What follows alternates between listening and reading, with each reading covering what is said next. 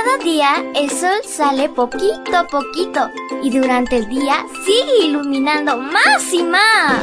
Un rayito de luz para cada día. Para recordar los valores con historias que dejarán una huella importante en tu vida. Hola, hola amiguito y amiguita, recuerda que no hay que temer a nada, porque Jesús siempre nos cuida y nos protege. Que tengas un hermoso lunes, te saluda tu amiga Linda. Y el versículo para hoy se encuentra en Proverbios 26. Búscalo en tu Biblia y lo lees junto conmigo. Dice así, son muchos los que proclaman su lealtad pero ¿quién puede hallar a alguien digno de confianza? Y la historia se titula Hasta que la muerte los separe. Bobby era el terrier de un policía. Ambos realizaban muchas piruetas juntos. Un día su dueño murió, pero Bobby jamás se apartó, ni en su funeral, ni en el cortejo fúnebre. En un acto de fidelidad, Bobby pasó el resto de sus 14 años de vida montando guardia sobre la tumba de su amo. Lobito era un perro que se negaba a abandonar la tumba de su dueño en el cementerio. Los empleados del lugar lo echaron muchas veces, pero él siempre regresaba a la tumba de su dueño. Su historia fue escuchada por radio y varias personas decidieron donar comida para Lobito durante un año. Fido era un perrito mestizo. Cada mañana acompañaba a su amo a la estación del tren y a las cinco y media de la tarde Fido esperaba cada día su regreso. Esta rutina fue interrumpida cuando su dueño fue reclutado en el ejército. Fido ya no iba en las mañanas, pero todas las tardes se presentaba puntualmente en la estación del tren esperando el regreso de su amo que nunca más volvió.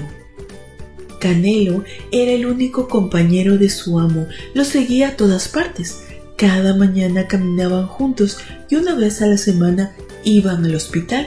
Canelo lo esperaba pacientemente en la puerta hasta que saliera y luego regresaban a casa. Un día, el hombre entró muy enfermo y falleció. Canelo como siempre lo esperaba en la salida, pero su dueño nunca salió.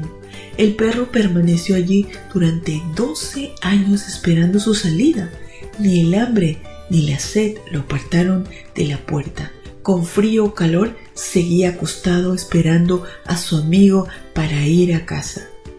¿Qué tienen todas estas historias en común? Dios creó a estos animales con un instinto especial de lealtad hacia sus dueños. Esa lealtad los lleva a permanecer en cementerios, puertas de hospitales o estaciones de tren esperando a sus amos hasta el último día de sus vidas. Dios también nos creó para ser leales a las personas que amamos.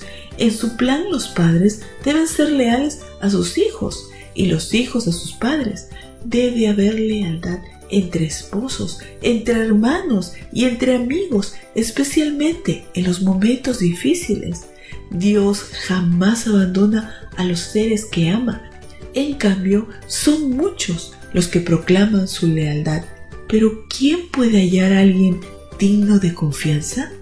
¿Tú y yo somos leales y dignos de confianza? Querido Jesús, ayúdanos a serte leales, honestos e íntegros en todo lo que hagamos. Danos la valentía para lograrlo cada día. Amén y amén. Abrazo tototes de oso y nos vemos mañana para escuchar otra linda historia. Hasta luego. Devoción matutina para menores. Un rayito de luz para cada día. Una presentación de Canaan Seventh Day Adventist Church and DR Ministries. Hasta la próxima.